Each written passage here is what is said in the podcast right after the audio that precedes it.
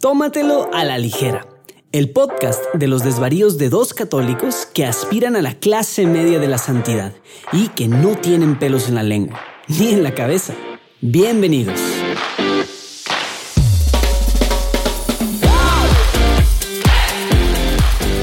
Amigos de Tómatelo a la ligera, bienvenidos una vez más a este su podcast favorito donde dos católicos que aspiran a la clase media de la santidad. ¿De qué sirve la introducción? A ver, es que, ¿por qué, por qué me cortas la inspiración? O sea, Urquidi, caray. La introducción sirve porque tiene musiquita y suena muy, muy a gusto, pero... ¿Te, te gusta decirlo de voz? Pues me gusta, me gusta, me gusta decirles amigos bienvenidos. Además, yo siento que es como una bienvenida como Dios manda para los que nos escuchan, ¿sabes? Es- Está bien, sí, eso tienes razón. pero ya lo arruinaste, entonces como no lo vamos a volver a hacer, amigos, este fue José Manuel Urquidi arruinando mi introducción. Aquí estamos una vez más para platicar cosas católicas, iba a decir para platicar en católico, pero no, este no es ese podcast. Para tomárnoslo a la ligera, así que bueno, ya, ¿cómo estás, señor Urquidi? Bien, todo bien. Este, ya se nos está yendo el primer mes del año. Ya, no sé ya. cómo. No sé cómo, pero bueno, pues ya se fue. Se empieza a ver un poquito la luz, ¿no? Después de cómo arrancó el año. Eh, Digo, pues, al menos un poco de calma y como que ya un poco más de, pues no sé. Admítelo que eres demócrata de corazón y este comentario de la luz No, es porque Biden ha sido ya oficialmente Oye, tomado neta, posesión. deberíamos, dime que vamos a hablar de eso y de cómo ya empezó a hacer de las suyas contra temas de familia y temas de. Pues no está en la por agenda. todos lados, ¿no? ¿no? está en la agenda, pero Bueno, podríamos pues, no, la- ponerlo la para después. vez. Oye, no, porque neta sí ya empezó a hacer de las suyas.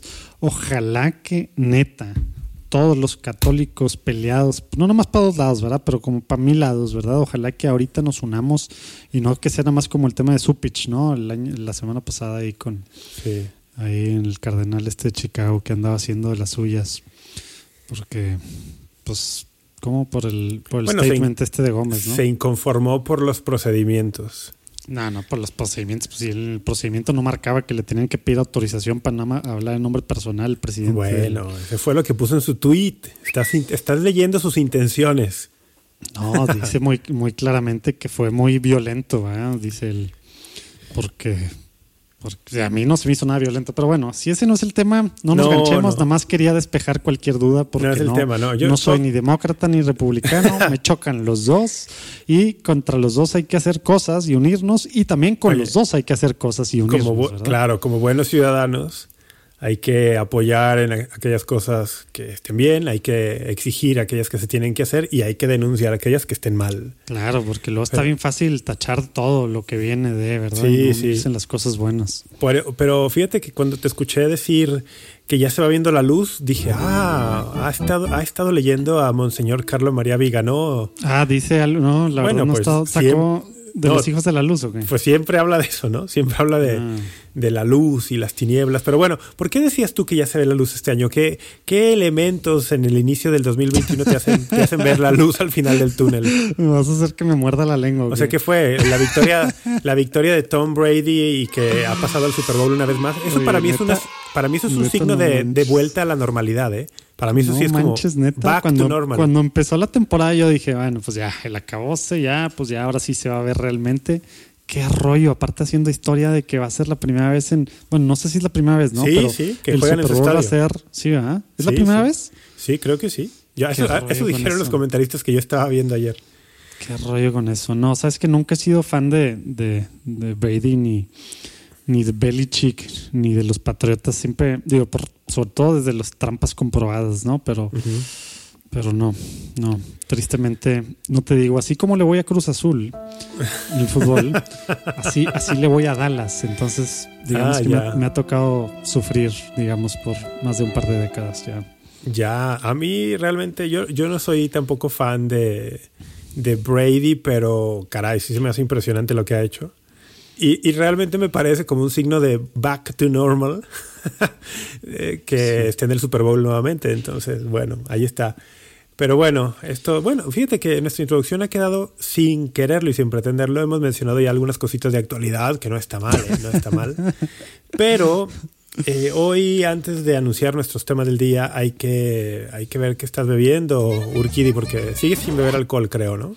Sí, oye, es que tuvimos una buena platicada que se supone que iba a salir la semana pasada y que no sacamos porque vamos a calmar el hacerlo semanal. No, Entonces no platicamos, platicamos muchas cosas que iban a salir la semana pasada que al final no salieron. Sí. Y sí, esto es hasta Pascua. Y no, no es un tema de Alcohólicos Anónimos. Es otro programa, pero no, no es un tema de Alcohólicos Anónimos. Bueno, no tiene, nada, no tiene nada de ca- no católico, nada malo. ¿verdad?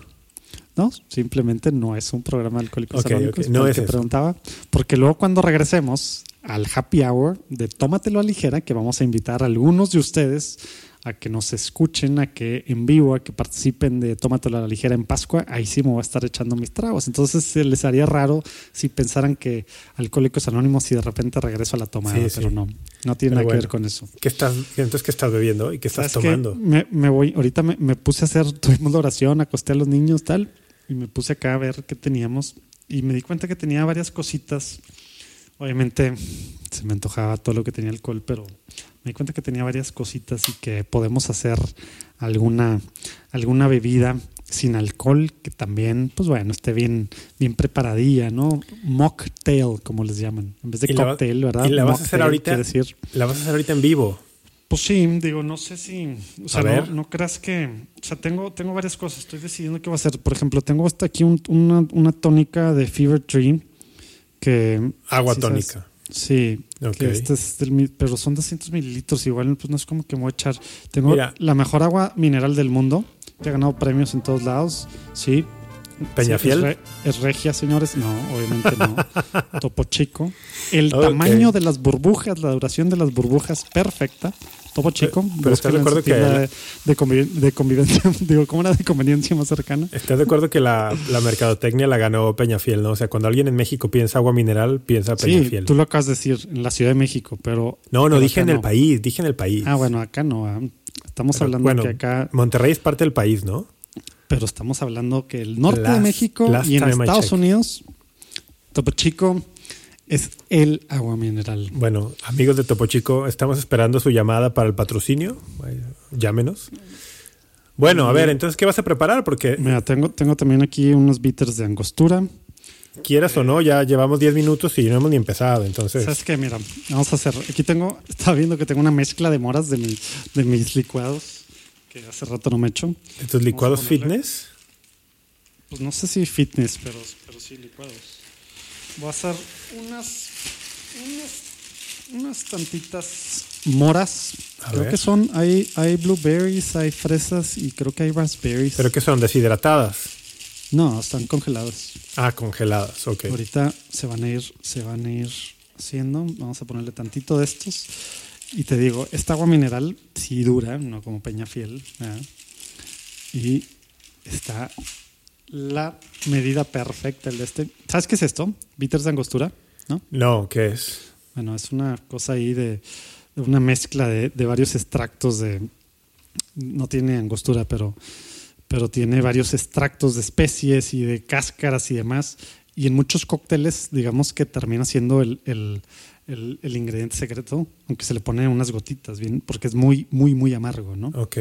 Entonces, para recapitular, vas a mezclar algunos frutos rojos congelados, Ajá, sí, Agua este mineral. Congelados, que está mal que estén congelados, pero. bueno, agua mineral y este toque de especias. Y estaba pensando, estaba pensando, no, pero la tónica ni para qué la- le hago el daño. Sí, que esto es tal cual así, un, un splash. Pues te quedó como, Unas gotitas así. como una soda italiana o algo Esto, así. esto es servido en un, en un, en una copita. Y ya casi, casi voy a sentir que estoy tomando contigo, ¿verdad? Con tu, bueno, igual está siento que estoy tomando más y estás tomando tu agüita otra vez. De hecho, estás tomando más que yo porque yo me puse en el plan de, bueno, Urquidi no está bebiendo alcohol, Salud. voy a ser solidario. Entonces yo me preparé un té. Un té De para plano. nochecita de invierno. Estoy bebiendo un té de hierbabuena. Órale. Bueno, salud entonces. Ni siquiera tiene piquete ni nada. Pues oigan, disculpen ahí a todos los que esperaban algo ahí, acompañarnos con una cerveza. Nada de pero no pasa esta nada. semana. Pero ahí que nos nos pueden ustedes acompañar con lo que sea. Salud. Salud. Salud. Y que nos digan, como ya lo han hecho algunos, en redes sociales o por el correo, que nos digan con qué nos están acompañando, ¿no? Ándale, sí. Oye, ¿Con qué nos y- están y, que se acompañando vayan preparando porque no es broma, que vamos a abrir, tómatelo a la ligera en algún momento de Pascua para conocernos, echarnos una platicada antes de la grabación y luego en la grabación y ahí a ver qué hacemos con ustedes. Queremos empezar a hacer un poquito la comunidad en torno a Tómatelo. Bueno, mi oye, querido. es cierto, vienen, vienen varias cosas que, que hay que ir diciendo, ¿verdad? Falta, faltan meses, a lo mejor dos, tres meses, pero vamos a ir preparando. Quien quiera participar de alguna forma, digamos, en el detrás de cámaras, en temas de investigación, ayudándonos en cositas, nos puede escribir. Tómatelo, arroba juandiegonetwork.com. Qué bueno que lo mencionaste. El tómatelo ahí- arroba juandiegonetwork.com porque sí, si alguno de ustedes quiere, le gusta el podcast, le gusta la dinámica, eh, le gusta esto de pronto de comentar noticias, pero queremos darle también un toque un poco más de profundidad a la investigación, pero necesitamos algunos... Ojo, no profundidad aburrida, formal, así, de prédica. No, no, de etcétera. datos así, alguno, algún dato importante, cosas así. Exacto, y así, el mismo esquema de estar echándonos un Y- y trago entonces, y si- alguien si alguien nos quiere si alguien quiere unirse y ayudarnos para eh, colaborar en esta parte de investigación para que luego nosotros podamos acá eh, en el micrófono comentarlo escríbanos y le vamos diciendo más de esta dinámica pero bueno vamos a entrar al, al A ver, tema ¿qué al tema ¿Qué traes? ¿Qué traes? el día de hoy quiero que hablemos de un tema y que comentemos una noticia Ajá. Primero el tema. El tema es.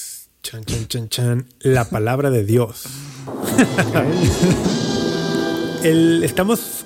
En la semana que este episodio sale al aire, Ajá. estamos en la semana que corresponde al domingo de la palabra de Dios. Y de entrada yo querría arrancar allí. ¿Tú sabes qué es el domingo de la palabra de Dios? ¿Me estás preguntando a mí o le estás preguntando a la audiencia? Querida audiencia, no, a ti, a ti. Sa- ¿Sabes qué es el domingo de la palabra de Dios? Eh, sí, leí la carta apostólica. ¿Qué fue? En el día de San Jerónimo, ¿no? Que la, que la publicó. O por ahí, ¿no? No, Sí, ¿no? no, la verdad es que no tengo el dato preciso, pero Según yo sí, ahí la, la publicó en el día de San Jerónimo el año pasado el Papa. Antepasado. estaba antepasado. Ah, 2019, ¿verdad? Estamos en el 2021, ¿verdad? El 2020 como que no contó en tu cabeza. Como que quién sabe qué pasó con el 2020. Pero Sí. sí, el 2019. Y pues básicamente algo súper importante como católicos que a veces resulta que no es tan importante el estudio de la palabra de Dios, ¿no? Lo que no tengo idea es por qué, por qué tú sabes si, si está adrede ligado a que con eso culmine la oración de la unidad de los cristianos o no. Yo creo que algo puede tener que ver. Tendríamos que, O sea, el- no, no, no sabes. sé, tendríamos que leer el motu propio cuando el Papa, cuando el Papa proclamó esto, bueno, anunció que el tercer domingo del tiempo ordinario sería cada año el domingo de la palabra de Dios. Porque yo no recuerdo que estuviera ligado, pero no, no me, ahora que lo mencionas, tendría sentido, ¿no? Porque la semana es de oración por la unidad ¿no? de los cristianos, que es un octavario que cada año va del 18 al 25 de enero para culminar con la fiesta de la conversión del apóstol San Pablo, el, pues el tercer domingo del tiempo ordinario caerá más o menos por allí, ¿no? Entonces Y no al me final, pues es lo que nos une, ¿no? Porque mil otras cosas, obviamente, doctrina, magisterio, pues no. Pero la Biblia, pues sí, ¿verdad? Veo algunos libros ahí y demás y demás, pero, pero pues es lo que nos une, ¿no? Sí, no me sorprendería. Estoy tratando de ver si encuentro en el motu propio, pero. Mm, Estás aplicando el control F. No, estoy. Ojalá, porque, no, porque no quiero, no quiero perturbar mi, mi laptop. No, estoy buscando en el teléfono. Pero mira, efectivamente, el motu propio, cuando el Papa hizo esto en 2019, fue eh, el, publicado el 30 de septiembre, día de San Jerónimo. Ujú. Oh, tenías, tenías eso muy bien allí. A ver, pero ¿quién es San Jerónimo? Porque a lo mejor alguien no tiene idea quién es San Todo- Jerónimo. todos los que escuchan Tómatelo a la ligera saben quién es San Jerónimo. Come on. Salud. Salud. Por, por la audiencia que tenemos tan conocedora. San Jerónimo, padre y doctor de la iglesia, cristiano que vive entre el siglo IV y el siglo V, considerado el patrono de los estudios bíblicos ¿Por qué? Entre, entre otras cosas, porque pasó una buena parte de su vida cristiana traduciendo las Sagradas Escrituras de los originales hebreos y griego, Antiguo y Nuevo Testamento respectivamente, a la lengua vulgar, es decir, del común del pueblo de su tiempo, que era el latín. Vulgar no en sentido despectivo, ¿eh? en sentido vulgo, pueblo qué bueno común. Que, qué bueno que claros. Sí, es que, es que sabes que la, la, traducción, como tú bien sabes, la traducción que produjo San Jerónimo se conoció o se conoce todavía como la vulgata. El, todavía hay referencia en muchas cosas, ¿no? Pues sí, muchos claro. pie, pies de de notas y demás. Oye, y está padrísima, digo, ya sé que no es el tema por lo que acabas de decir y, y habíamos dicho que queremos que estén más cortitos, pero allá abajo vamos a ponerla algún, algún link ahí a, a la historia de San Jerónimo que a mí se me hace una cosa súper interesante, que estaba peleado con todo el mundo. No con todo el mundo. Y- y Tenía un carácter especial. Tenía un carácter especial, especial. pero así que decir que estaba peleado con todo el mundo, no, no me lo Tienes razón, difames. con todo el mundo menos uno. No, no, no. Gracias no me lo Dios, difames. siempre estaba, siempre estaba bien con el Papa, pero, No, pero, con no. todos los o demás sea, estaba peleado. No, no es cierto, lo estás difamando. Tenía sus diferencias y, y- y solía elevar el lenguaje Casi en todo sus, mundo. solía elevar el lenguaje de sus cartas, sobre todo con los que mantenían posturas heréticas. Sí, por ejemplo, con el con el vídeo, con el vídeo tiene un intercambio epistolar donde el vídeo habla de que en la Biblia los los hermanos de Jesús son hijos de la Santísima Virgen María, ¿no? Bueno, San Jerónimo se lo pone campeón. Ese sí es un Bueno, deleite. pero también con otros obispos que no eran heréticos, ¿no? Por, por su celo, digamos, por, por, Sí tenía- traer, por traer al vulgo Y- la, y- la Biblia. Y también es, sabes que también le gustaba mucho eso del lenguaje. Y parte del manejo del lenguaje eh, eh, escrito, pues era el lenguaje florido. Entonces, sí, le gustaba, le gustaba eso, pero bueno. Por eso es lo que digo que tenemos esperanza. Cuando ya te metes a ver a estas vidas de santos, dices, wow, yo también puedo ser santo entonces, ¿eh? Bueno, cuando lees las biografías y de San Francisco de Sales y... Sí, San San Agustín, ¿eh? sí, para mí el gra- la gran esperanza siempre es San Agustín, ¿no? Decir, caray. Exacto. Pero sí. Entonces, bueno, Bueno, El- tangente. tangente Regresemos. cerrada, pero bueno, pero está bien, es parte de esto. La idea de, de esta primera sección del programa era hablar de la Biblia, hablar de la Sagrada Escritura. El, el Papa ha instituido, ya este es el segundo año que lo celebramos, que el tercer domingo del tiempo ordinario en el ciclo litúrgico sea dedicado a la palabra de Dios, ¿no? Entonces, ¿por qué? A ver, ¿por qué? ¿Por qué es importante, no? ¿Por qué crees que el Papa se le haya ocurrido esto? O sea, es ¿Será un quiz ya esto, güey. No, espérate, el quiz viene después, ¿eh? Uh, Se- qué ¿Será que a los católicos nos falta más familiaridad con la palabra de Dios?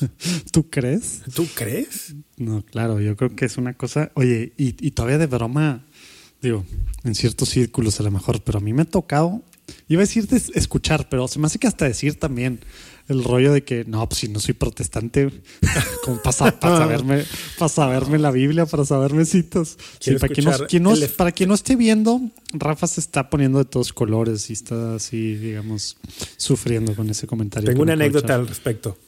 Fíjate, cuando, cuando tenía 26 años, renuncié a mi trabajo como ingeniero en una compañía, pues...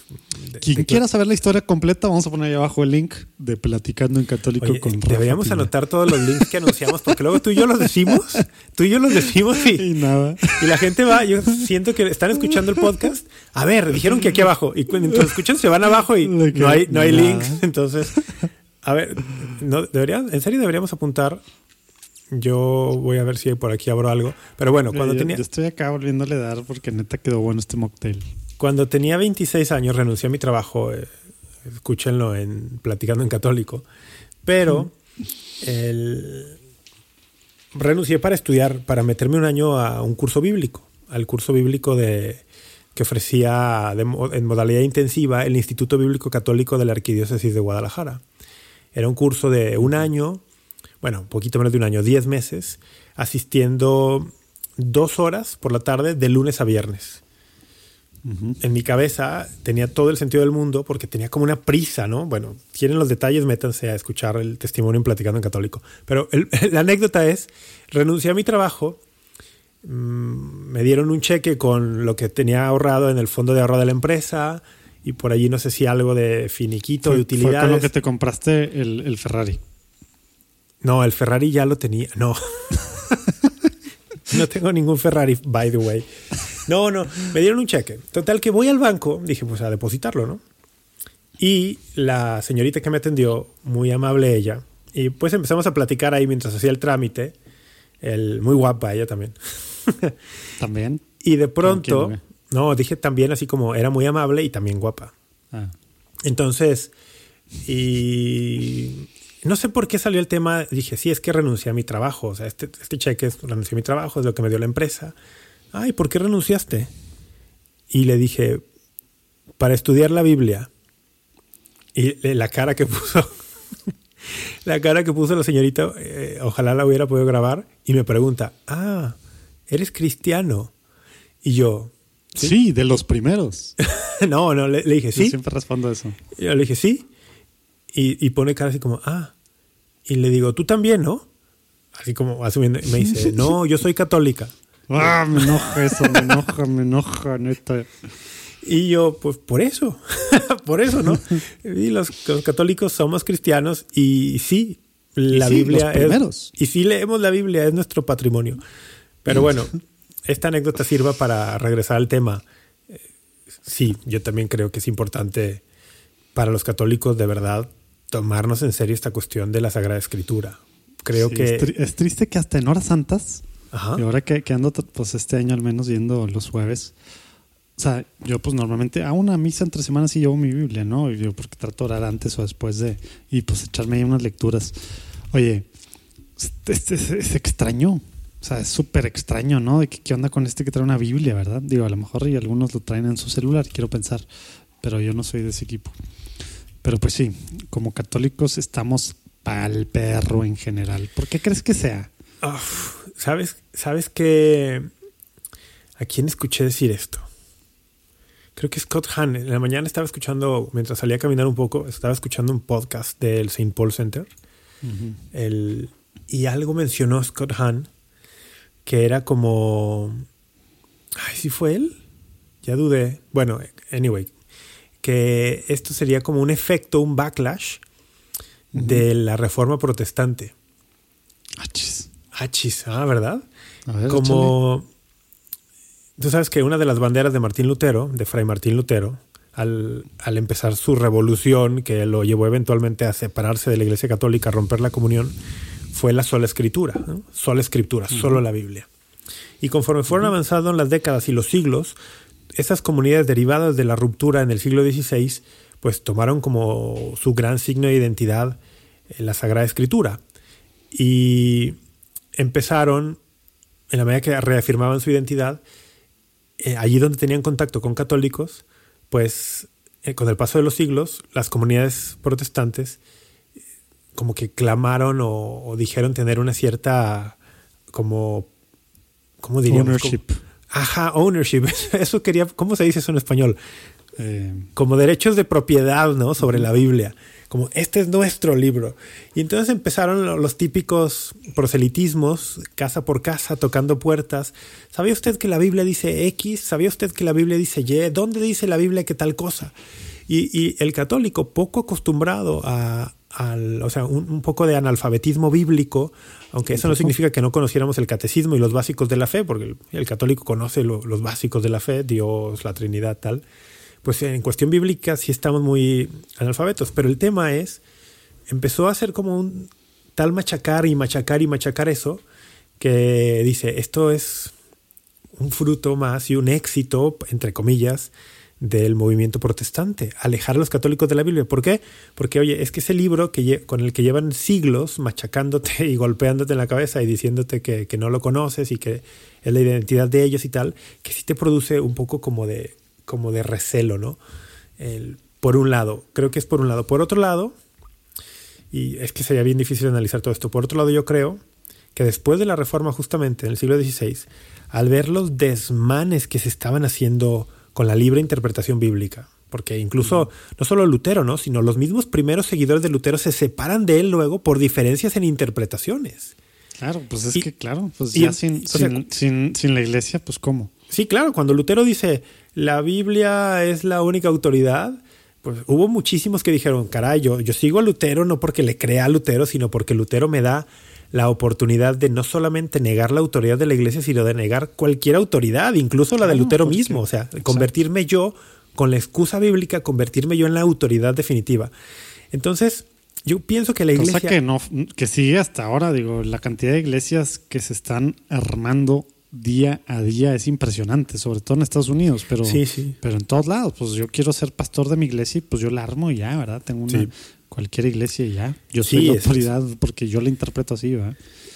Sí, es, es realmente es, es trágica esa situación. Pero yo creo que una reacción que tuvo la, la iglesia a esto, al ver todo lo que sucedía con la libre interpretación, fue pues ponerle a lo mejor ciertos candados al acceso. Pero sí, o sea, ¿sí crees que fue candados? O sea, Es dices que- tú, la jerarquía le puso candados. pues me quiero ¿O- o imaginar, quiere, o sea, ¿de qué forma? No sé, me quiero imaginar esto. Por ejemplo, pienso lo que pasó en las universidades. ¿Quién es culpable tú? Es que pienso lo que pasó en las universidades. Si tú te das cuenta hoy en el mundo, eh, si tú quieres, yo, yo lo he vivido esto en carne propia porque llevo varios años buscando y, y por eso sé de esto. ¿Buscando qué? ¿Novia? Si tú quieres encontrar... Oye, No. por cierto, siguen No, escribiendo, no eh, están, escribi- ¿por qué escribiendo. haces esta tangente? Gracias, gracias, gracias por escribir. No. Mujeres, gente que quiere, que, que quiere que su prima, su amiga, su hermana, No. Ya digamos tenga un, ¿Cuántas un veces he nombre dicho así no? como. ¿Cuántas veces como llevo diciendo Rafa. no? Escríbame, yo soy el que veo los correos, escríbame a mí, tómatelo, arroba Juan Diego Network. Este es el año en que logramos que Rafa tenga novia. Ea, sí se puede. Esta iniciativa no fue patrocinada por Rafa Piña. Este- mira, como en las campañas electorales. Ustedes ¿Te escriban. acuerdas? I am Donald Trump. Eh, Y dice, yo soy Donald Trump y, y estoy de acuerdo con este mensaje. Bueno, yo soy Rafa Piña y no estoy de acuerdo I con esta campaña. No estoy de lo bueno acuerdo es con que esta campaña. No tiene que saber. Vamos No, a hacer un no. plan macabro para que se arme. Bueno, y Pero- luego. Tú, tú sí, les doy cuenta pero que no qué- te diste pero cuenta. Qué terrible tangente. O sea, estaba tan inspirado yo hablando de esto, pero bueno.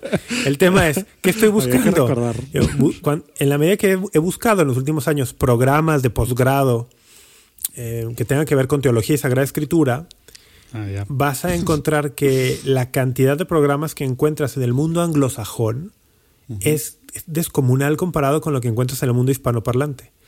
Pero Eh, estás hablando del mundo católico anglosajón. no, no, en general, en bueno, en general mundo anglosajón y mundo de habla hispana.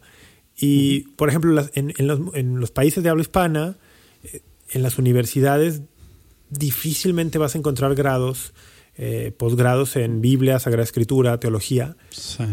A menos que sean universidades confesionales. Y en muchas universidades confesionales, llámese de, de alguna congregación religiosa, no encuentras este tipo de posgrados en, en el mundo de habla hispana. En cambio, en el mundo anglosajón sí. ¿Por qué? Porque el mundo anglosajón, eh, las universidades que se, se- que se empiezan a, surgir a partir de la, de la reforma, o las que eran católicas y quedaron en países protestantes y se convirtieron en universidades protestantes, pues empezaron a dar teología a todo el mundo. Y creo que la teología en el mundo católico, después del concilio de Trento, el- podría estar equivocado, pero es mi impresión, salió un poco del ámbito universitario para entrar más a los seminarios. Pues sí, sí puede ser. Y, y le costó regresar luego Digo, a las, fue, a fue donde, son donde se apuntalaron los seminarios diocesanos también, ¿no? En el Concilio de Trento. Sí, Entonces, por eso pues, se lo llaman mejor- seminarios conciliares ahí- algunos, ¿no? Seminario Sí, conciliar. por eso a lo mejor por ahí pues está directamente con lo que dices. Sí. Pero también, también la realidad, digo, en Estados Unidos tú ves, tú ves por ejemplo, eh, ¿cómo se dicen? Ofertas de trabajo de, de- desde parroquias hasta diócesis, a tantas organizaciones y te piden que hayas estudiado una carrera en algo relacionado a teología. O sea, Sí. ya ves que es diferente esa realidad que se vive en Estados Unidos a la que se vive en nuestros países latinoamericanos, que acá pues estudias eso, es como mil otras carreras que dicen, oye, pues ¿qué vas a hacer? ¿verdad? Te vas a morir de hambre. Te vas a morir O- de hambre, sí. Y pues a lo mejor, a lo mejor dices, no, pues quiero ser profesor, ok, bueno. Y pues ahí está Rafa Piña. Pero, Bueno, yo, yo esto no lo que planeé. ese es el termi- ingeniero. yo terminé de Ah. profesor por escuchen platicando en católico. estoy, estoy jugando. No, sí, entonces, digo, también eso, el tema es pues el, el tema del huevo y la gallina, ¿no? Que, que, que fue primero que no, pero allá sí te exigen, o sea, para empezar, pues los trabajos que tienen que ver con iglesia, pues son remunerados, es una carrera, ¿verdad? A lo mejor obviamente no la más lucrativa, pero hay carreras, o sea, hay muchísima, miles de miles de personas que hacen carrera en cosas y cosa que no es normal en Latinoamérica, ¿verdad? Sí, ¿no? Y para eso, pues allá sí te piden que te profesionalices, cosa que acá, pues, pues no, ¿verdad? digo, no, no, entonces, pues, quién sabe, ahí hay muchos, pues, digo, obviamente es multifactorial, ¿no? Sí, da, da para mucho análisis. O sea, todo esto sale de la pregunta que hiciste hace como 20 minutos. ¿Por qué? Que es una gran pregunta, ¿no? ¿Por qué, por qué somos tan, estamos, somos, somos tan analfabetos, analfabetas bíblicos los católicos en general? Porque sí somos. Gacho, pero bien gacho. Es, ¿Por qué? si es una gran pregunta, tiene muchas y, no es broma que eso, eso que dijiste y que yo dije al principio de broma también. O sea, está real. El año pasado, antepasado, digo, no voy a decir dónde y demás, porque igual alguien ahí va a saber, pero debatiendo yo con un sacerdote. Así yo sacan, ¿Es, tu hobby, ¿Es tu hobby debatir con sacerdotes o qué? Pues no, pero de repente así. Casual. O sea, una cosa y un tema muy puntual, ¿no? Y pues yo sacando citas y así de la Biblia, ¿verdad?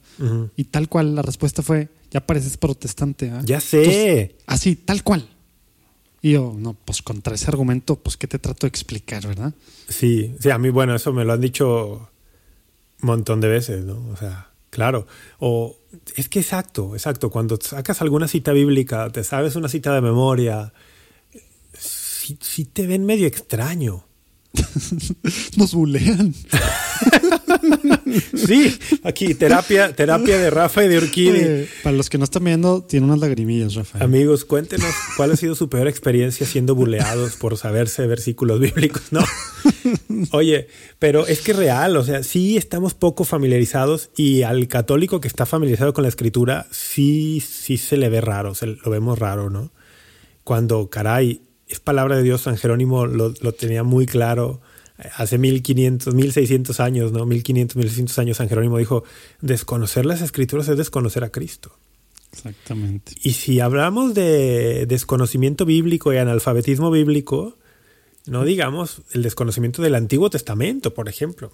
sí, porque luego está bien fácil. Sí, los sinópticos, los evangelios, y ya, ya, ¿verdad? Sí, o sea, de, y de, pronto, de, pronto, el católico que algo tiene, bueno, está más familiarizado con el Nuevo Testamento. Y que bueno, sí, es, es central, ¿no? Pero, oye, Antiguo Testamento, sabrá Dios qué es eso, ¿no? Entonces, bueno, yo quería que eso, primero decir, oigan, fue el domingo de la palabra de Dios. Que le dieron algún lugar especial en sus vidas o no pero luego llevar la pregunta a ¿qué lugar ocupa en tu vida? ¿Qué lugar ocupa en tu vida la palabra de Dios, la Sagrada Escritura? Que para los católicos el depósito de la fe, hay que aprovechar esto para decirlo, el depósito de la fe para el católico no está únicamente en la Sagrada Escritura, ¿no? También está en la Sagrada Tradición. Oye, porque igual, igual, igual aprovecha eso a ver. Para, para, para contestar lo que hace rato decías. O sea, el tema de Martín Lutero y pues, de todos los protestantes de sola, escritura, ¿no? ¿Cómo respondemos eso? Sí. Ah, ok. si no, yo me lo he hecho, pero... pero no, no, no, sí, sí, sí, es buena, es buena idea. O sea, cuando el argumento de Lutero dice que solamente la palabra escrita, los libros de la Biblia, y para esto los que él consideró inspirados, porque dejó fuera Sacó allí lo, sacó ahí siete libros del Antiguo Testamento, que solamente en los libros de la Biblia está la autoridad divina, o sea, son inspirados, y que allí está la única fuente de autoridad, no la, la sola fuente de autoridad para la vida del creyente. Que si no está escrito, no tiene ninguna autoridad. Y suena muy bonito, ¿no? Suena, suena padrísimo. Oye, que pues sí, claro. Ahora hay que decir, los católicos creemos que la Sagrada Escritura es inspirada por Dios y por lo tanto tiene autoridad divina, pero no decimos que solamente lo que está ahí escrito. Ahora, el argumento se contradice a sí mismo, es un argumento incompleto, porque si fuese verdad... Es, eso, es, eso es la clave, ¿no? Si fuese verdad ah, que solamente lo que está escrito tiene autoridad divina y es inspirado por Dios, que la, que la verdad tiene que estar escrita en alguno de esos libros, entonces esta misma afirmación de que solamente lo que está escrito en estos libros es autoridad divina, tendría que estar escrita en alguno de los libros. Exactamente. O sea, para dejar bien claro lo que Rafa está diciendo, no, no habría Biblia sin tradición. Así de fácil, ¿verdad?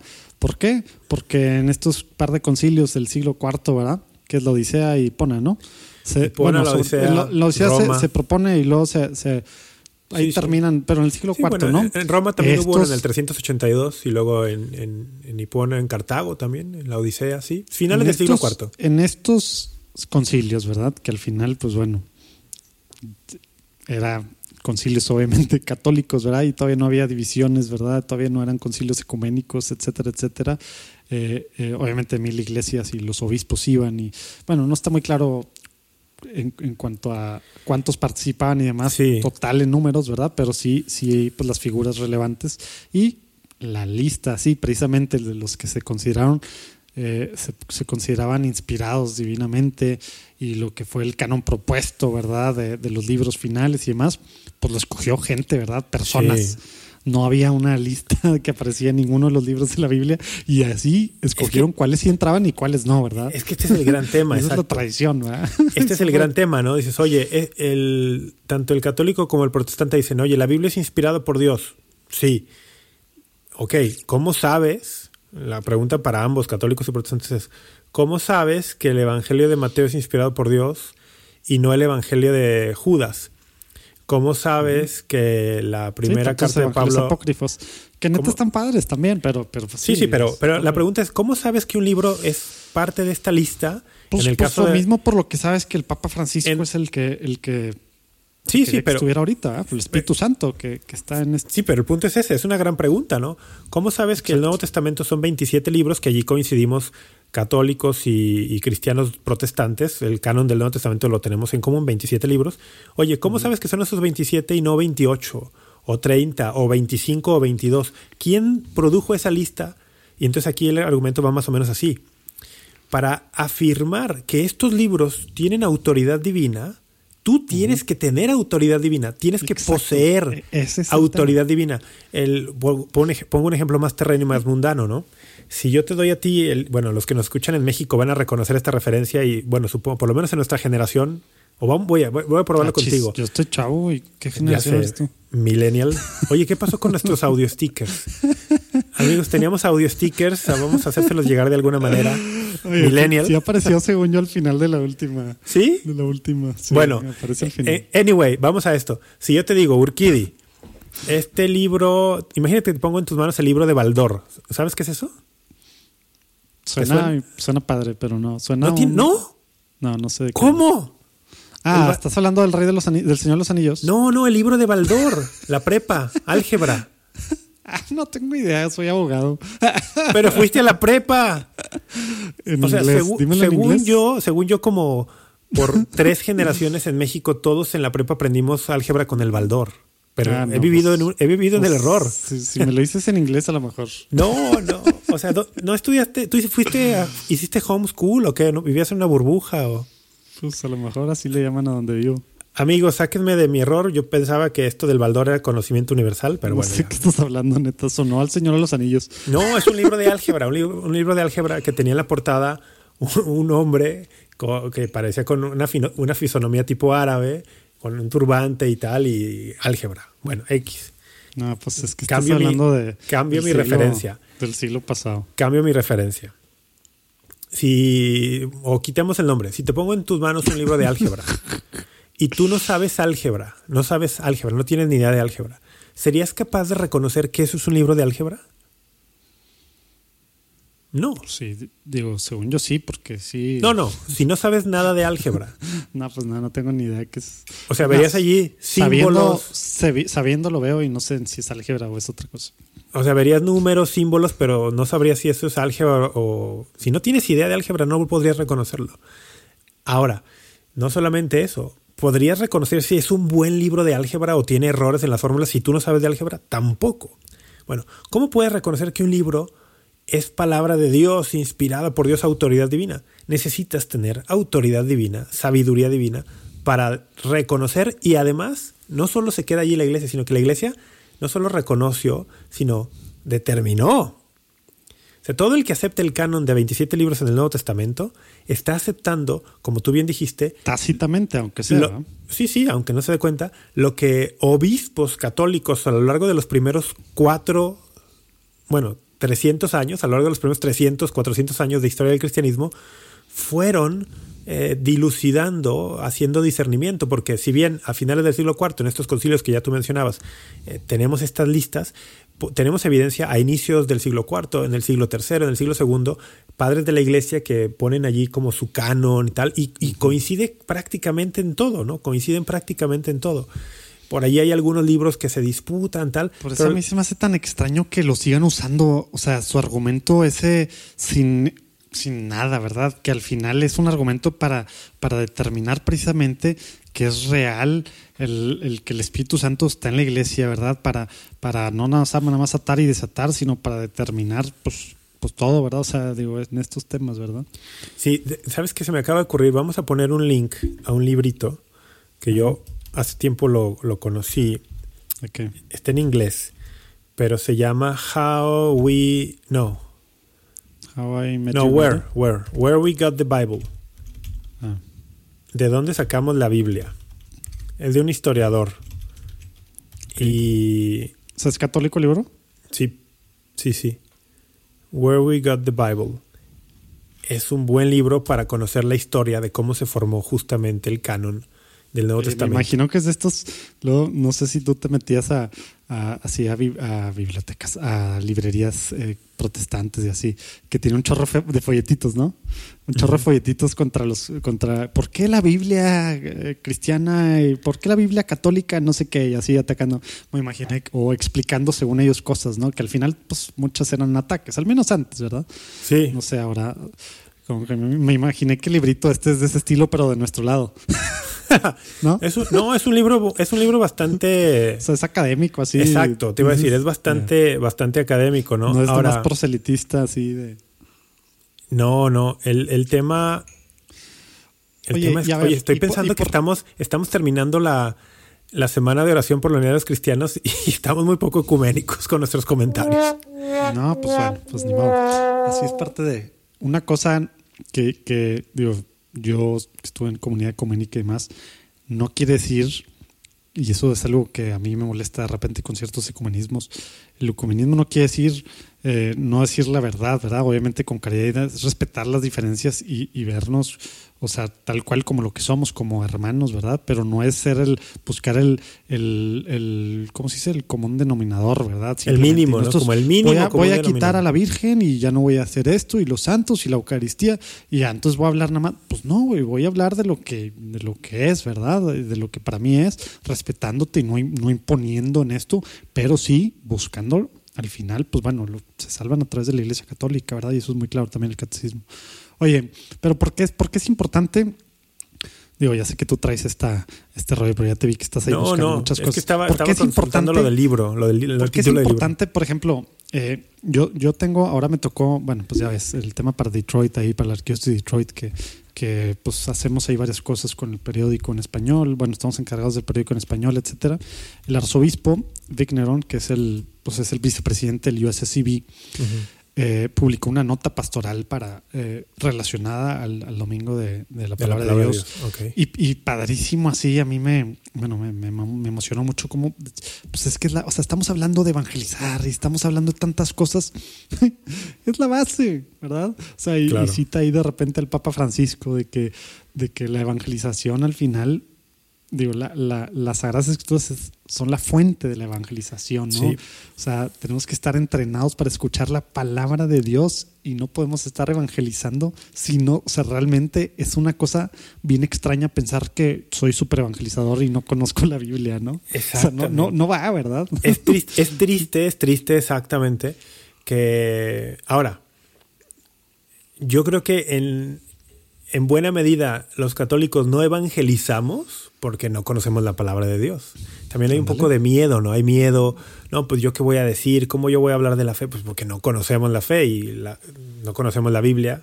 Entonces, pero por otro lado también, sí, hay gente que si tiene celo evangelizador, tiene ganas de evangelizar, pero luego pues no tiene ganas de estudiar la Biblia. Y no, así no funciona, se puede, se puede hacer daño, se puede malformar en lugar de formar, claro. se pueden decir herejías, se pueden decir barbaridades. Yo, sí, bueno, yo creo que te ha pasado, a mí me ha pasado N cantidad de veces, en retiros que asisto o, en Y conferencias gente, o en pues, pláticas. de buen corazón, ¿verdad? Sí, y, y que escuchas- realmente están emocionados, pero y no escuchas pláticas, escuchas y, de- y, y dices, ay, no, no, eso no es así. No, eso está... Pero bueno, te lo callas, lo estoy diciendo acá por dentro, ¿no? Sí, que Pero sí, sí. la lagrimilla. Sí hay una, hay, hay allí algo, pero bueno, el, queríamos hablar un poquito de esto. Mm, Sí, creo que nos- Queríamos hace 45 minutos. Sí, nos metimos a, a muchos temas. El- no sé si quedó más o menos en el aire o lo resolvimos bien. La, la pregunta que tú hacías de cómo se responde al tema de la sola escritura. Bueno, eh, la escritura misma el- han ¿Viene sido los católicos, la Iglesia Católica, en el paso de los siglos la que determinó cuál era el canon, cuáles libros pertenecían y cuáles no. Y con- para hacer eso necesitas una autoridad divina, para poder decir Eh, este libro es de inspiración me- divina. Me, me encanta a mí cuando, bueno, hace rato que no me toca que me toquen aquí, pero cuando tocan los, los testigos Ay, ya o los sé, mormones, ya que no sé. son, ojo, aclarando, no son cristianos, son sectas, ¿verdad? Nada más para que quede muy claro para quien esté escuchando. Qué duro, Pero, qué hijo, rudo andas es- hoy, Urquidi. es- es- ¿Por, por Pues las cosas como son, así nada más, ¿no? Pues, por qué andar A ver, vamos, vamos a aclarar miles de tangentes, pero solo una aclaración. No, pero debatir de estos temas está padre con ellos, porque, porque Sí. pues... Oye, una aclaración.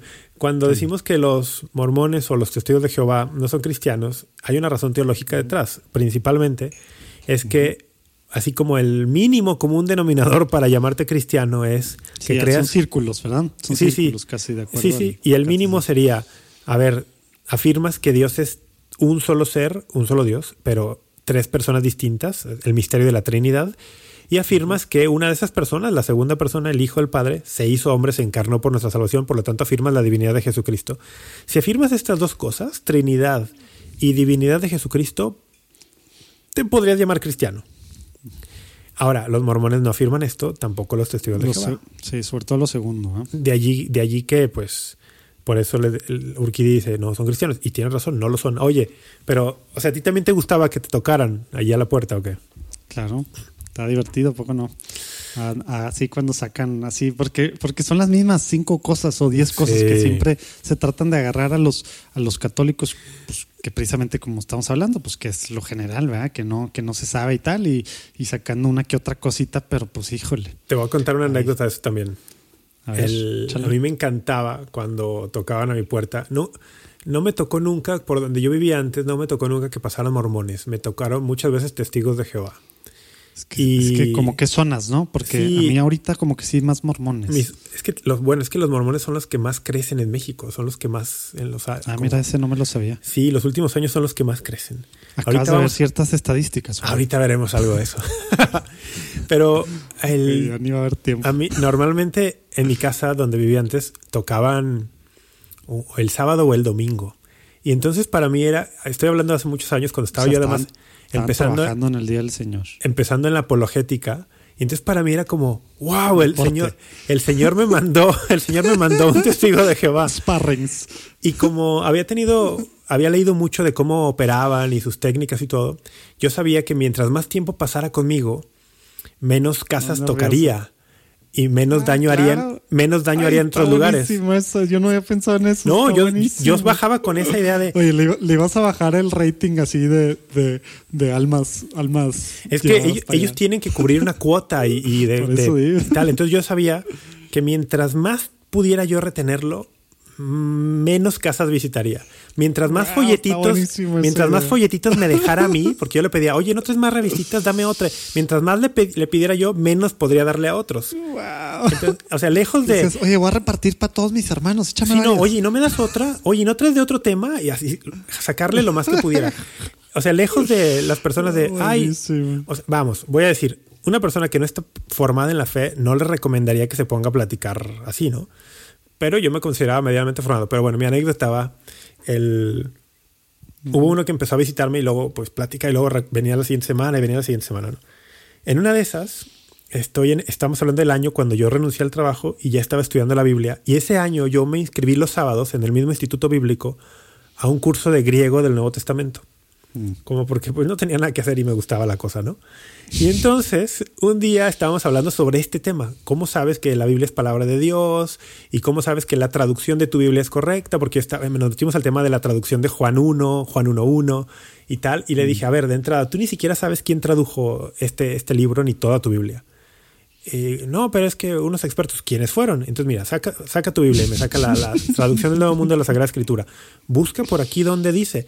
¿Eso qué tiene que ver? Déjate, traigo la mía. Entonces yo le traje mis tres distintas versiones de la Biblia y le dije, mira, todas aquí dicen quién la tradujo, quién fue el equipo, quién tradujo cada, cada libro. ¿Por qué? Porque aceptas responsabilidad. Dice, esta persona tradujo, tradujo bien o no mal, cuáles son sus credenciales, dónde Me, estudió. me acordé tal? de varios videos ahora que andan circulando por ahí con ¿De de personas con bata diciendo que no las vacunas y tal y no tienen número. Digo, no tienen nombre ni nada y, No y ni tantas nombre, ni páginas cédula, y cosas. ni cédula médica, precisamente lo que acabas de decir aplica para todo y por eso los católicos en todo tiene que ver quién lo dijo, quién lo hizo, quién lo tradujo, Claro, o sea, si- si hay fecha un- tal, todo, ¿verdad? Si hay un tipo con bata que te diga su cédula médica, dónde estudió, No, y estudias- porque es experto en epidemiología o estudió o en- especialidad o, en no, biotecnología o en- mil cosas, claro. Entonces, total, salimos a esto y le dije, no, pues no tienen credenciales.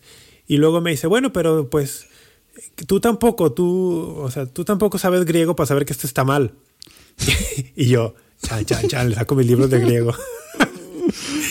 le saco mis libros de griego al Nuevo Testamento. Pero bueno, bonitas anécdotas de hace muchos años, ¿no? Lástima que no había antes así como celulares y camaritas. para grabar esas cosas, grabar esas No, cosas y ahora donde vivo, el- el- donde vivo ahora no, no dejan que la No gente llegan. toque, no, no dejan que visite, que se toque, Ah, que se visite. privado, ok. Sí, entonces Mm. me da pena eso. Pero bueno, oye, para cerrar el tema de, de la inspiración y tal, porque es un tema bien interesante, te- un ejemplo que alguna vez di en la tele, hace muchos años también. Pensar que la Biblia es inspirada, y lo es, pero pensar que la Biblia es inspirada, palabra inspirada por Dios, pero la iglesia no tiene autoridad divina, es como pensar que el jugo de naranja es buenísimo y tiene mil propiedades, pero que la naranja no. O sea, Mm, no, bueno. O sea, ¿de dónde sale el jugo de naranja con todas sus propiedades? Pero por eso es lo que te digo, no entiendo por qué sí, o sea, por qué siguen no, con ese argumento. Es que porque muchas veces ni siquiera lo han pensado ellos y tampoco un católico se los ha puesto enfrente, ¿no? Es, es, es así de fácil, muchas veces No, ni siquiera lo han pensado. aparte de que es Timoteo, o dónde es donde, donde también habla del tema de la tradición, ¿verdad? Y, ah, sí, en varios, en pasajes de Timoteo dice, a Sí, ver, ¿verdad? les Pero es exhorto, donde más, ¿verdad? les exhorto, hermanos, a que, tras- O sea, la a- a autoridad de que se mantengan firmes en las cosas que les hemos transmitido de forma oral o por carta. Dale. Sí, sí, de hecho, a ver, vamos a ver la, la cita solo para que no quede ahí en el aire. Pero No, no seas protestante, güey. el tema este de decía no puedes tener un jugo de naranja infalible porque pues, muchos hermanos eh, separados dicen que la Biblia es infalible y tienen razón pero no puedes tener jugo de naranja infalible teniendo una naranja falible o sea de una naranja falible no puede salir jugo de naranja infalible Sí, sí, si no creen que es cierto, ¿qué es? ¿Mateo qué? ¿8? ¿14? ¿De, ¿16? de cuál de qué hablas Es el tema de la autoridad de. Bueno, para empezar de Pedro. Pero. pues, ah bueno viene, no Mateo 16 18 Ándale. Mira. Que algo tenía que ver. No soy tan protestante como tú, ya ves. el tema de la el tema de la tradición aparece Oh, en primera cómo nunca se Tesalonicenses ganchó con lo que le dije que era protestante con lo de la Biblia. No, para nada. Primera Tesalonicenses 3.8, Segunda Tesalonicenses 3.6, Primera Corintios 11.2. O sea, ¿Eso qué? está en muchos, muchos Ah, pasajes. ¿estás viendo, ¿estás viendo ahí notas de página o estás viendo, agarraste tu, tu enciclopedia? No, de tengo temas mi Biblia. Ah, no, pues ah, por mi eso, Biblia. pero viste co- confronte- confrontes ahí, viste, o sea, de Timoteo, estabas viendo. No, es que, no, déjate digo cómo es. Es que tengo ¿Qué una Biblia memoria es? como, una memoria No, no como lo vi. visual. Entonces, por ejemplo, esto me dijiste tradición. Y me acuerdo en qué parte de la Biblia lo tengo. Entonces ah, busco la página y luego ya voy a ver cap- eh, como en qué parte en que estaba y veo el capítulo. Pero no, Ah, ya. no. ¿Qué Biblia, qué Biblia es? Es que no- Esta es no- la no lo Biblia de veo. Jerusalén. Mm, ¿Qué edición? Ya te he dicho, 98 creo. Ah, sí, segunda, ¿Tú cuál usas? tercera. La del 2000, Pues 2012. ese, según yo, no, según yo un poco más, más después. ¿Sí? Bueno, el caso. Luego, luego deberíamos de hablar de eso, de las traducciones, pero ahorita se me hace que ya fue ya, mucho. ya, ya fue mucho. El- todo esto era para hacer una exhortación a nuestros escuchas católicos, amigos. Y es Come parte de on. todo lo que hemos platicado, ¿no? El tema de formarnos. Métanse de- a la Biblia. de- Sí. O sea, es que va del, o sea, es la base, ¿verdad? De, de pues, Sí, y- formarnos, ¿verdad? Y, y- evangelizar y de todo, ¿verdad? La, Sagrada Escritura es Es, es base para la, para la Sagrada Teología. El documento de Verbum del Concilio Vaticano II dice, la Sagrada Escritura es, eh, debe ser la que nutra la Sagrada Teología. Es base para la espiritualidad, es base para la evangelización, para todo. Es, es palabra viva, viva y eficaz, Hebreos 4.12. Es palabra viva y eficaz. Y, Entonces, lo bueno es que, es que al menos nuestros amigos anglosajones, ¿verdad? Empezaron el año con todo. ¿Ya viste cuál ha sido las primeras semanas del año el podcast número uno de todo el mundo? O sea, de, de todo en Estados Unidos, de todas las categorías, de todo, todo el podcast número uno. Tómatelo a la ligera. No, ese es el número dos. Ah, sí, el de... Hay uno de la Biblia, ¿no? Exacto, ¿de quién? No, no sé. Father Mike Schmitz, la Biblia en un año. Ay, ay, ay. Número uno. O sea, ya lleva tres semanas. Bueno, creo que igual ya estaba por bajar el segundo, ya está en el segundo. Número uno. O sea, estás hablando de todo. O sea, le ganó a Joe Rogan, a Tim Ferris, a, a, Serial, a todos los que tú quieras, ¿no? Sí. O sea, hay gente que al menos empezó el año tomándoselo en serio, ¿verdad? Católicos, ¿verdad? Porque, porque hay, hay sus versiones pues, protestantes también, ¿verdad? Oye, esto me, esto me lleva a pensar que deberíamos inaugurar una nueva sección del podcast que se llame No te lo tomes a la ligera. Entonces, amigos, no se, tomen, no se tomen a la ligera el tema de la Sagrada Escritura y de conocerla y de estudiarla y de orar con ella. Eso no se lo tomen a la ligera. Un montón de otras cosas sí. Esto no. Hay que tomarlo muy en serio. Y también hoy voy a hablar por la experiencia de México, ¿no? Ajá. Mm, y en Estados Unidos también, en otros países los conozco menos. Pero por lo menos en las, en las ciudades Mm, medianas, grandes en México, opciones para formación bíblica hay. Oye, pero espérate, o sea, llevamos casi un año en pandemia. En línea hay demasiadas opciones, no manches. Sí, sí, bueno, pero yo iba a decir en cuestión presencial, pero qué bueno que metes al tema en línea, ¿no? Quien escucha este podcast tiene acceso a internet, sí o sí. Pero en presencial, muchísimas parroquias tienen cursos bíblicos. Y luego vas y hay tres, cuatro personas asistiendo, pero hay. Hay institutos bíblicos. Y ya, claro, hay, en México tenemos estaciones de radio católicas donde hay programas de formación bíblica. Tenemos canales de televisión donde hay programas bíblicos. Y claro, ahora toda esta oferta que hay en Internet, ¿no? Increíble de formación bíblica. Bueno, pues hay que aprovecharla. Pues sí, seamos protestantes. Deja de decir eso. bueno, oye, pues ya, ya se nos una hora. Quería comentar una cosita más y luego un quiz, pero. Hijo, me voy a salvar. No sé, no, no, del quiz no te salvas. Estoy pensando si sacrificamos la, el bueno, solo comentar. Pues dijiste que quieres hablar de algo del censo, ¿no? De México. Sí, bueno, es que acaban de salir los resultados del censo. yo no he visto nada, entonces igual abiertate el comentario así, pues ¿Para qué ibas? Para que, no, para que no quede allí, que no, se me, no quedarme con las ganas. Vi que salieron los resultados del nuevo censo de población y vivienda en México, del que, se llevó. Es cada 10 años, como la mayoría de los países. Que se lleva cada 10 años y este se hizo en el 2020 y salieron los resultados. Y me fui a la parte de religión y bueno, me, me llamaron la atención algunas cosas, ¿no? Les comparto antes del tema religión les comparto algunos otros indicadores que también, ay, dije, ¿qué onda con esto? Por ejemplo, en el tema de nacimientos, en el, fíjense, te lo voy a decir, ¿no? En el año 94 nacieron 2.900.000 personas en México. En el año 94. Y luego va viendo una grafiquita hasta llegar al 2019, que es el último dato. Y en el 2019, 2.092.000 o sea, 900 mil menos. 900 mil nacimientos menos. Casi un millón. Casi un millón de nacimientos Y eso que somos un chorro más, ¿no? Sí. eso ya implicaría un análisis de qué pasa ahí, pero sí, o sea, del 94 al 2019, 900 mil nacimientos menos. O sea, estás hablando casi, el, casi una tercera parte, ¿verdad? Pues, nueve, sí, sí, más o menos. Sí, ¿no? Casi una tercera, o sea, de 2.9 a... A 2, pues a 2.1. 2.09. Pues o sea, casi una tercera parte, wow. Está, sí, está dramático. ahí de, o sea, el rollo es... hay mil factores allí. Pero. Ah, nada más querías compa- compartir la cifra. Sí, o sea, no quiero hacer como un super análisis. es que, ¿sabes qué me llamó mucho la atención? Que cuando ves esto en gráfica, claramente ves que la gráfica en los Sí, así va que para abajo. gacho. Pero luego vas a, la, a, otra, a otro dato que es el de mortalidad, de funciones generales, o sea, cuántas personas murieron por año, y ese va hacia arriba. Pero, Pues sí, pues somos más. pero bien, ajá, somos más, se mueren más. Pero para darte una idea, en el 94 hubo 419 mil defunciones. Ujú. En el 2019, 747 mil. O sea, casi lo doble. O sea, como 90% de incremento. Sí. Entonces dices, wow. Otro, otra de las. Todo esto vamos. Este sí tengo un link aquí a la mano, se los vamos a poner también en las notas del programa, los datos del censo para, para si quiere que verlos. Los quiere interpretar. el número de matrimonios. Este dato, el último que viene en la gráfica que estoy viendo es del 2000, o el primero, mejor dicho. En el 2000, 700 7000 matrimonios.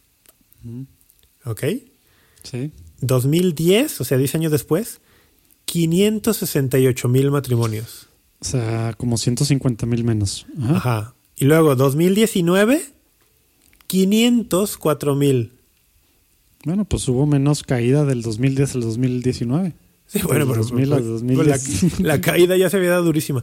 O sea, del 700 mil 700, en el 2000 a 500 mil en el 2019. Oye, estaría interesante. ¿Por qué la iglesia no tiene cifras así? O sí, o sí publica cifras así de cuántos. O sea, porque pues esto pues es registro civil, obviamente. Sí. Pero, pero estaría interesante sacramento del matrimonio, ¿no? Estaría muy interesante. Yo no conozco. En Estados Unidos en- sí hay. Bueno, en Europa también. Sí, sí. Ah.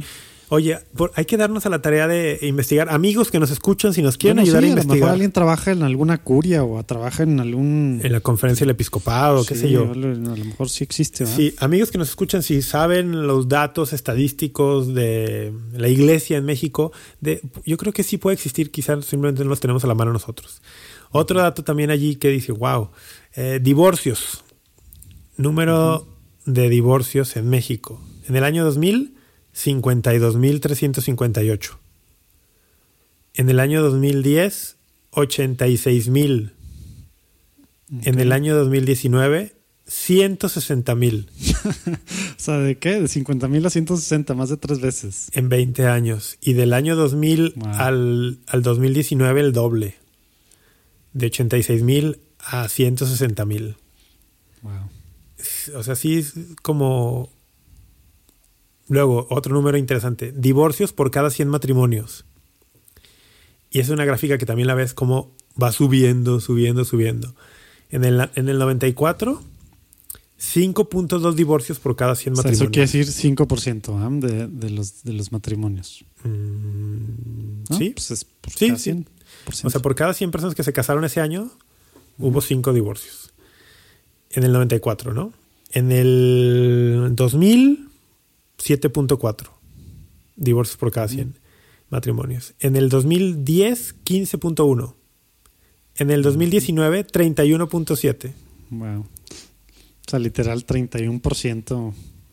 Digo, bueno, en proporción, ¿verdad? O sea, Wow. e- en el 2019, por cada 100 matrimonios, 31 divorcios. O sea, pues la- casi la tercera parte. Sí, sí, está de, está de wow. Y luego, bueno, ya, solo para comentarlo, déjame encontrar aquí el tema religión. Estaría bien tener un, algún actuario o algo que nos explique así. Que nos expliquen Que, que- compare y que. Y, o algún sociólogo también así que, que podamos platicar de, de las posibles causas, ¿verdad? Uy, wow, estaría increíble, pero yo sí creo que estos, interpreta estos datos y ya más a nivel son mil factores, ¿no? Mil, o sea, Claro. muchísimos No, por factores. eso, pero, pero te dice, o sea, estas son fotos que te van diciendo como sociedad hacia dónde estamos yendo, ¿verdad? A lo mejor sí, digo, es un conjunto de factores que se puede determinar al menos los que mayor efecto tienen en que estemos caminando hacia donde estamos, ¿verdad? Sí, tienes razón ahí. Bueno, eh, unos datos de ya de religión, como prometimos. Para darles una idea, en México el dato de población total en el censo 2020, ¿sabes tú cuánto es la, te imaginas? ¿Por dónde anda la población según el censo 2020 en México, la población total? Pues estaba, estaba pronosticada como 120, ¿no? Digo, no sé si sí se pronosticada. 120 millones, ¿no? Pues eh, 126 millones. Mm. El dato exacto del censo dice 126 millones 14 mil 24 personas. Bien, de esos, la población que en el censo respondió ser católica, 97 millones 864 mil 218. ¿Qué porcentaje es eso? 77.6%. El, en México en el censo 2020. Yo pensaba que en México andábamos por el 80% de católicos. Yo, yo me acordaba, o me acuerdo, según yo, en mi niñez andamos en los noventas, ¿no? Sí, sí, tú fuiste niño en los noventas. Sí, bueno, tú que en los setentas, ¿verdad? No, no, no. no, no se asusten. Yo fui no niño, yo fui niño en están- los, en los 80s y en los están 90s. dándole apoyo a la campaña de conseguir una novia Oye. No, Pero no, sí, para ponernos serios, sí, andaba el porcentaje era arriba de 90%. wow. Entonces estamos en Ahora 70, 7-7. 77%. Aunque en números hay más católicos en México ahora por, por demografía, Bueno, sí, ¿no? pues, Pero en sí, porcentaje ha bajado. ¿no? Ahora, otros, otros porcentajes interesantes que vi por allí. Mm, después de la religión católica, el porcentaje que tiene, el porcentaje mayor que aparece, con 7.5%, Ujú. ¿cuál crees que es? Pues no sé si dividan entre. Ah, bueno, ateo o no. Ay, ¿Sí? bu- buena intuición. ¿Sí? No ateo, pero buena intuición. Ninguna religión. Ninguna religión. Oye, pues es que en Estados Unidos es casi el 25%, por eso. Los mejor ¿no? por ahí va. Sí, los famosos nuns. Sí, buena intuición. 7%. Ahora 7.5% en, en números, 900. Sí, porque no dicen, es religión, no dicen que eres en Dios. ah, Ateo no, no figura. Sí, en números, 9 millones 488 mil personas. ¿Y eso cuánto estaba antes? No, no tengo el comparativo de antes. Estos números de 2020 nada más. Ya. Tendríamos que. Es que no me, O sea, no me- entonces, no me dio tiempo para irme a ver a. Digo, católico 7.7 y luego 7%. ¿Y luego? ¿Qué sigue? 7.5 ninguna religión y luego las combinaciones de dentro del mundo protestante. Por ejemplo, hay una opción que dice religión cristiana. Así, genérico. Ajá, 5.3%. Pero luego abajo hay una que dice religión evangélica. Ah, chis. Y pues tú dirías, pues, pero acá, pues no sé qué le dan a escoger, no, evangélico 1.8%. ¿Y luego? Y, y luego ya se va por ahí, pero fíjate, eh, números que me llaman la atención. Adventistas del séptimo día, 0.6%, 700, sete- eh, 791 mil personas. Testigos de Jehová, mm, deja ver que tengo el dato correcto, sí, testigos de Jehová, 1.2%, 1.500.000 personas. Órale. ¿Mormones Mm. salen? Mormones, 0.26%, 337 mil personas. Son menos que testigos de Jehová. Pero según yo, en cuanto a crecimiento, son los que más crecen. Oye, y no hay ninguna, no hay ninguna religión ya todavía así de, de esas, digamos, de antes de aquí, de Mesoamérica y demás, de que no sé cómo se llaman, pero algo que tenga que ver con mayas y con religiones así prehispánicas, ¿no? Sí, ah, sí había raíces étnicas, dice.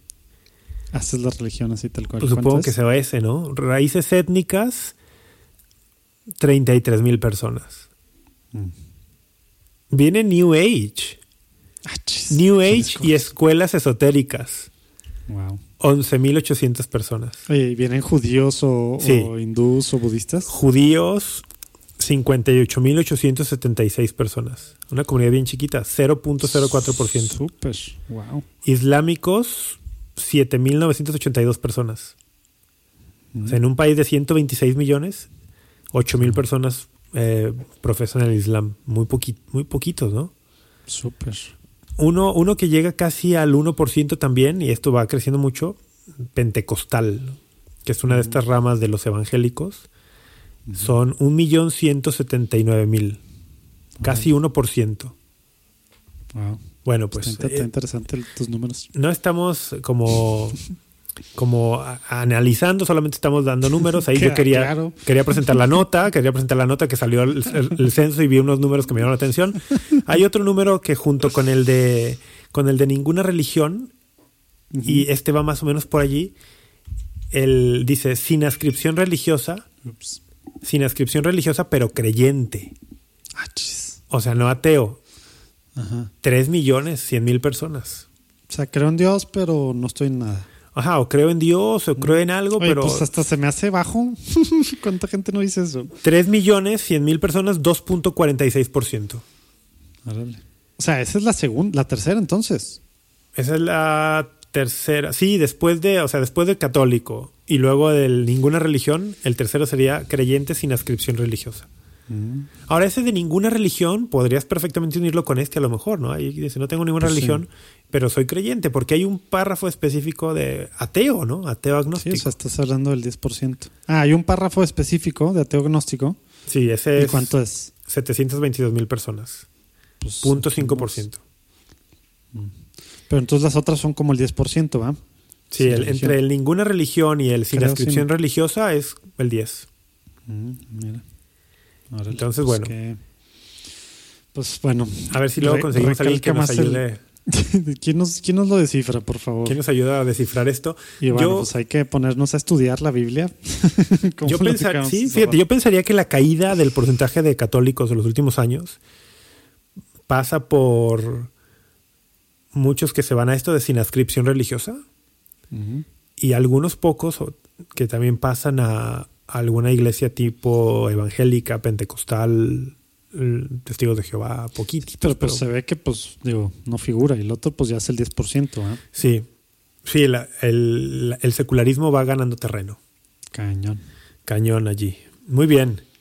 Bueno, ¿estás Qué listo? bueno, qué bueno que, oye, ya es una hora y 11 minutos, así que ya tenemos que terminar. No. ¿A poco no, oigan? Dijimos que esto iba a ser de menos de una hora. no. Vamos a hacer Quiero un quiz rapidísimo. oso. Va a ser sobre la Biblia, me imagino. Un quiz de la Biblia, Con sí, que claro. no sea sobre, sobre el censo. No, va a ser un quiz bíblico. O sea, ya que hablamos de la Biblia, la palabra de Dios, la centralidad, te, te aseguro que va a estar bien fácil. Ya ando, ya ando. Oye, yo no soy protestante, ¿eh? Sí, sí te quedó claro. Pues por eso, como eres católico y este es el libro católico par excellence, espero Sí, yo que... tengo miedo, Ahora, Dale, amigos, dale, dale. Urquídez está siendo la víctima, pero Urquídez se sabe la Biblia No, hombre, claro que no. porque Quisiera. creció allí en una comunidad muy, muy de la Biblia y que un día nos contará, pero bueno. ok, vamos, vamos allí. Quiz bíblico.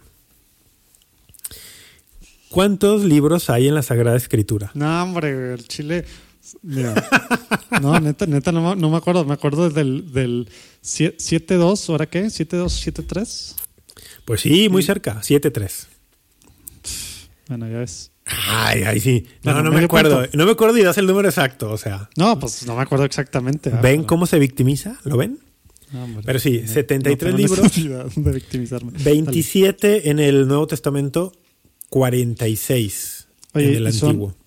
Y son 66 para los protestantes. El canon protestante 66, corta siete libros del Antiguo Testamento. No estaría padre platicar de, de Y ese es el segue para mi siguiente, mi siguiente pregunta. ¿Cómo se les conoce a esos libros que el canon protestante cortó del Antiguo Testamento en el ambiente católico? Porque se les conoce distinto en el ambiente católico que en el ambiente protestante. TikTok, TikTok. Hay un nombrecito ahí que dices Sí, ya sé, los, No, sí, los ahorita- libros y luego viene ese nombrecito. ahorita- sí, ahorita te digo. O sea, y estoy pensando en cuáles son y todo. Ajá. Pero ¿No? no, al chile ni para qué les hago perder el tiempo. No, está Espera, bien. Estaba dando tiempo a las personas que, que en su casa también pensaran. Se les conoce en el ámbito católico como los deuterocanónicos. ¿Sí Sabía sabías o qué? No, no, no. O sea, sabía que estaba así, ¿verdad? Pero no. No, no, neta no lo, hubiera- no lo hubiera dicho. Los deuterocanónicos. Por en deutero, minutos deutero en griego, segundo canon, segundo canon. Porque, bueno, pues dice, sí, algunos, algunos padres de la iglesia no estaban totalmente de acuerdo en esto, eh, no, no fueron, no eran universalmente aceptados como los eran los otros al principio. Eventualmente todos fueron reconocidos como Bueno, canónicos. Y también hay que decir que, o sea, ¿qué pasa con, con, con la Biblia judía y estos? ¿Qué pasa de qué? O sea, algunos de estos no son partes de la Biblia judía tampoco, ¿no? O sea, Depende son- cuál canon o sea- judío tomes. no están, bueno, Es que no, dependerá. Por ejemplo, en el canon de los 70, que es la. Los 70 es, se le conoce a lo que era la Biblia de sí, los. en 1970. No. no, se conoce como la Biblia de los 70, la edición de las Sagradas Escrituras del Antiguo Testamento que estaba en griego y que era una edición hasta cierto punto de uso común en los tiempos de nuestro Señor. Una edición que, fue, que se produjo unos 250 años antes del- de Cristo. eh, para todos los judíos que estaban en la diáspora, es decir, que habían salido de, de Israel y que vivían en las comunidades de la costa mediterránea, y, y para como eventualmente dejaron de tener el hebreo y las lenguas semitas como sus lenguas madres y adoptaron el griego, que era la lengua común, se hicieron traducciones para, para ellos al griego de lo que eran sus sagradas escrituras, ¿no? A esta edición se le conoce como la Biblia de los 70. Y en el canon de esa Biblia sí venían los deuterocanónicos. En un canon que es un canon más de, digamos, de la región de, de Palestina, eh, ese eh, no aparecen esos. Pero bueno, ese es un tema ahí también. Pero Sí, bueno, Y, y ahora, bueno, sí, ¿Qué, dale, qué? dale. No, no, ¿qué- qué ibas a no, decir? dale. No, no, no, está bien, sígueme humillando. ¿Qué no, no, no. ¿Qué sigue? Bueno, a ver. Siguiente. ¿Cómo se le conoce a los primeros cinco libros del Antiguo Testamento? Ay, bueno, pues sí, ahí sí te la bañaste. El Pentateuco. Ay, muy bien. ¿Y en hebreo? Ay, te la bañaste, pues no tengo idea. O sea, tú dices te la bañaste tanto para si te la sabes como si no te la sabes, ¿verdad? O sea, para te la bañaste, ¿ah? Quien sea de Monterrey ya sabe a lo que me refiero. No, pero es que cuando, Saludos. cuando te dije la del Pentateuco dijiste te la bañaste y si te la sabías. Por eso. Estoy tratando, Repito, quien sea regio sabe a lo que me estoy tratando de traducirte para todo el resto del mundo. Pero bueno, ¿no sabes, ¿no sabes cómo se le llama en hebreo? No, no tengo idea. Porque Pentateuco es una referencia griega de Sí, Penta penta. 5. Eh, en hebreo, la Torá, Ah, qué si sabías. Claro. La Torá, la ley, la ley, la Torá. Sí, los primeros cinco libros que son Génesis, Éxodo, Levítico, Números y Deuteronomio. Bueno, a ver ya, para, está muy cortito para, para ir cerrando. Este está regaladísima. Di el nombre de los cuatro evangelios. ¿Tiene algún truco o algo? Tiene No que sé. ser en No tiene sé. que ser en arameo o algo así o qué? no sé. ¿Tiene que ser en orden o no? Dilo, ya dilo. Hasta me siento mal diciéndolo. Juan, Lucas, Mateo, Marco. Ok, sí, es raro que no lo dijeras en orden, pero está bien. Buena respuesta. Te la Por valgo. eso, por eso te pregunté. Ok. ¿Qué- Ah, o sea, fíjate, qué fácil se la puse, amigos. Bien. Bueno, va- vamos con un poquito más de reto. Pues no que ya era la última. No. Estas cartas se conocen como las cartas de la cautividad de San Pablo. ¿Cuáles son? Ay, híjole, pues a ver.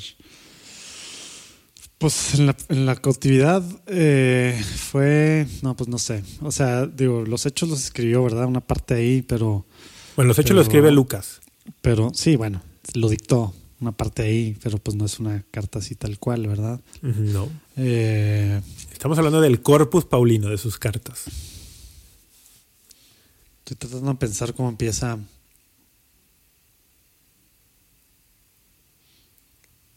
No, son pues no. O son sea, cuatro. por- son por- cuatro.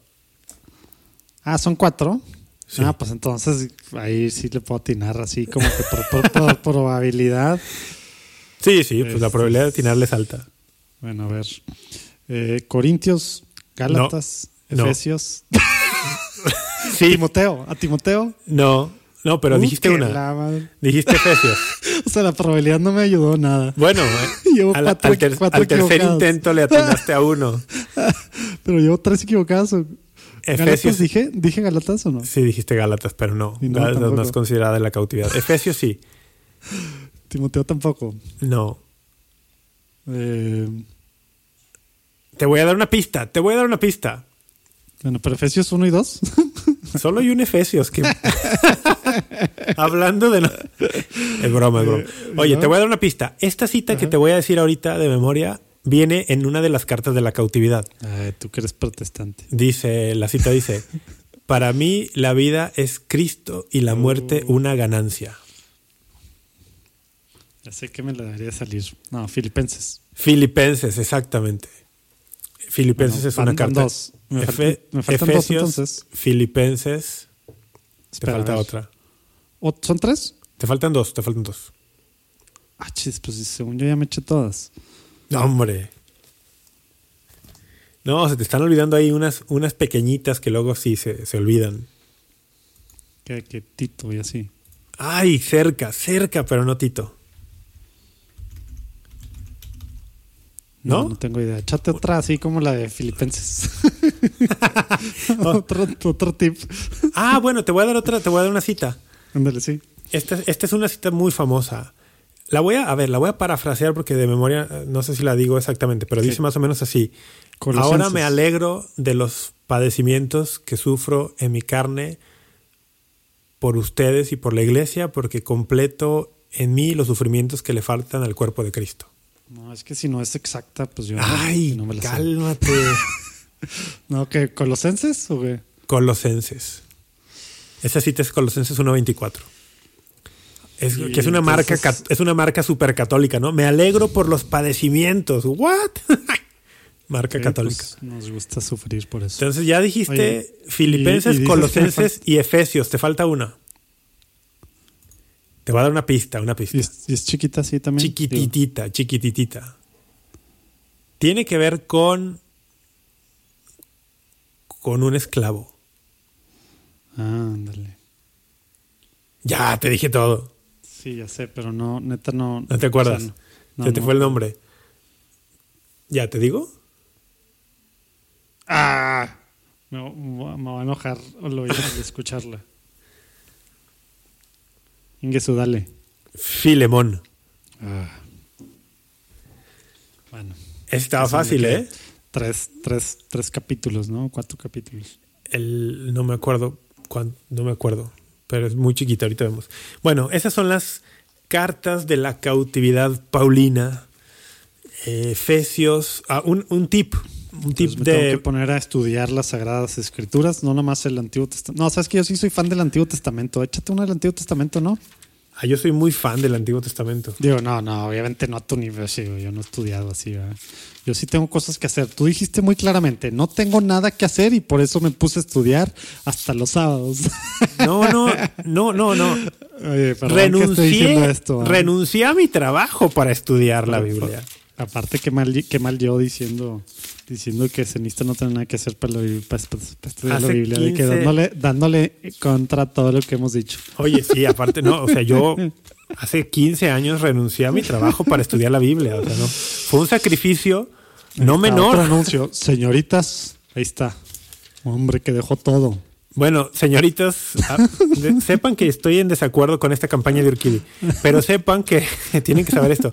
Al decidir dejar mi trabajo de ingeniero industrial para optar por la Sagrada Escritura, también se redujeron considerablemente mis ingresos. Tienen que, tienen que saber eso.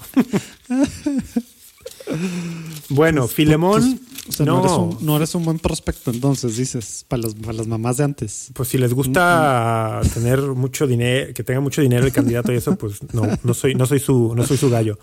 Filemón Sí, es ya dijiste que vives en una, en una calle que, que no dejan entrar a la gente, hombre. Eso se explica de muchas formas. Oye, Filemón, solo para dejarlo ahí, es tan pequeño que ni siquiera tiene división en capítulos. Wow. Es, tiene solamente 25 versículos, no tiene capítulos. wow. O sea que a Filemón no lo citas diciendo capítulo y versículo, solamente dirías, por ejemplo. Filemón 22. Y, y es el versículo, ¿no? Y al mismo tiempo, prepárame hospedaje, pues espero que por vuestras oraciones se os concederá la gracia de mi presencia. Eso dice Filemón. Dale, 22. está buena para citarla esa.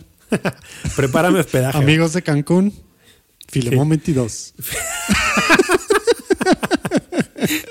Estaría muy bien hacer cartas con mensajes de versículos bíblicos. Pues está. Amigos de Cancún, invítenos a dar una conferencia y Filemón 22. Bueno, ¿querías, ¿quieres un bonus del Antiguo Testamento o qué? Híjole, yo por andar de. No tengo de preparado nada, pero puedo improvisar una pregunta del Antiguo Testamento. por andar- pero así no tan profundo, para que no salga la real, la verdad. El, va, va, está bien. El, vamos a... Algo no, así más superficial. una, una facililla, una facililla. En este libro se relata... Se relatan las famosas 10 plagas. Ah, de plano. Wow, dijiste que fácil. Bueno, pues sí. Pues ya responde. Éxodo. Ok, Éxodo. Bueno, vamos a subirle un poquillo el nivel. A ver. Eh, Oye, lo bueno es que esto ya iba a ser lo cortito, ¿va? pero síguele, síguele. sí, ya sé. Según nosotros súper super corto y tal. Ay, igual que los pasados y ya nomás una sección. Bueno, el. Ah, bueno, este fue de este domingo, a ver si te, a ver si te acuerdas. A este profeta, Dios lo mandó a predicar a Nínive y él originalmente se fue para otro lado por no hacerle caso a Dios. Aunque eventualmente fue a Nínive. Ya, ya te he dicho que yo me identifico mucho por testarudo y por irme para otros lados con él. Ah, ¿va? sí, es cierto. Entonces, bueno, sí. Eso, eso queda. ¿Quién? queda- ¿Quién? queda- ¿Sí dijiste? Jonás. Jonás. Oye, y luego todavía después estaba bien enojado que no lo pelaban, ¿verdad? Y eh, un rollo ahí. Sí, por eso me identifico yo ahí, testarudo, Contreras en contra de Dios, de irse para el otro lado, etcétera, etcétera. El- Pero sí. Oye, un día, un día hablemos un poco de, o, o hagamos un podcast de Biblia, porque el tema de la señal de Jonás a mí me encanta, lo he desarrollado en predicaciones y tal. ¿Qué significa cuando el Señor dice, esta generación quiere un signo y no tendrá más signo que, la- que el de Jonás? Mm. Y ese es un temazo ahí. Pero bueno, oye, ya nos tenemos que ir. Amigos, perdón por lo largo de esto, pero no podemos evitarlo. Es que Rafa es otro rollo.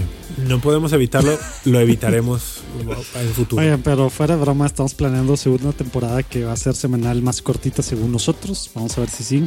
Quien quiera de alguna forma participar, tómatelo, arroba juandiegonetwork.com. Estamos planeando muchas cosas ahí padres. Nos lo estamos tomando más en serio, no tan a la ligera. Esto y por eso vienen pues esas cosas padres. Sí, esta idea de segunda temporada con frecuencia semanal me encanta. Yo tengo un pronóstico sobre la duración de nuestros programas. Mi pronóstico es que eventualmente Tómatelo a la ligera va a ser un podcast diario, Dos horas diarias. pero se va a convertir en algo así como de Joe Rogan Experience. No, no es cierto. No es cierto, Seis pero horas. vamos, a- vamos viendo por dónde nos lleva el Señor. Por lo pronto, amigos, gracias por estar con nosotros. Gracias por su retroalimentación en redes sociales y en correo electrónico. La apreciamos un montón. José Manuel Urquidi, que Dios te bendiga. Igual, gracias. Vamos a tener que ser un poquito protestantes ahora y, y leer la Biblia, ¿verdad? Leamos la Biblia porque es un libro católico. Amigos protestantes, los queremos un montón. De verdad, hablaremos un día de todo lo que podemos hacer juntos. Todo lo que podemos hacer juntos. Las tenemos para ustedes aquí en la Iglesia Católica. Podemos hacer mil cosas juntos y de hecho ya hacemos muchas cosas juntos. Pero bueno, Exacto. Dios los bendiga, No, no María que hayan Santísima. aguantado hasta el final. Oye, Dios, con que algunos católicos hayan aguantado, está bien. Saludos. sí. Saludos, amigos, ya. Que Dios los Salud. bendiga. Bye bye. Sobres.